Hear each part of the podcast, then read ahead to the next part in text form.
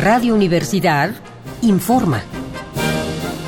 Corte informativo matutino del jueves 25 de julio de 1968.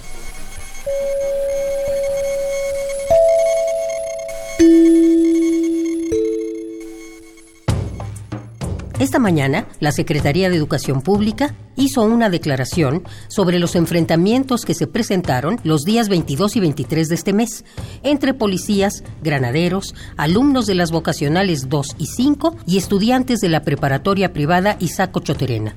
Esta vez, la CEP aseguró que la riña no fue causada por los estudiantes y ratificó la declaración que hicieron ayer las autoridades del Instituto Politécnico Nacional.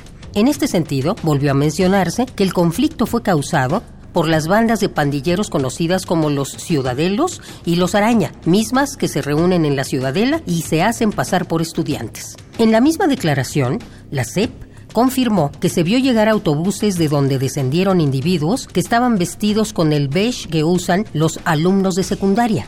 Los vehículos eran de la línea San Angelín, las personas que bajaron de ellos fueron quienes inmediatamente comenzaron a apedrear la vocacional 2. Por estos motivos, la CEP declara, todo lo señalado concurre a hacer pensar que hay intenciones de extraños al plantel que están interesados en desprestigiar al Instituto Politécnico Nacional. La declaración fue publicada esta mañana por el periódico El Día.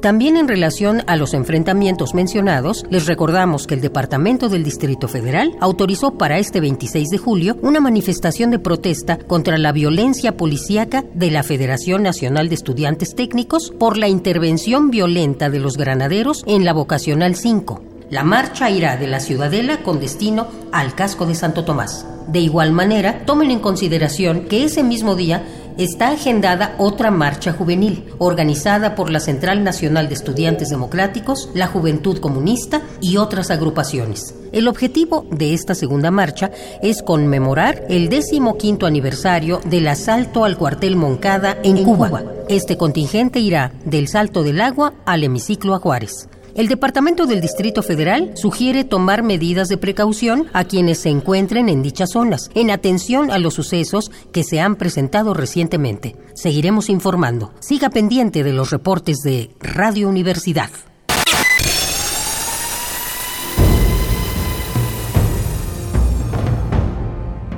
M68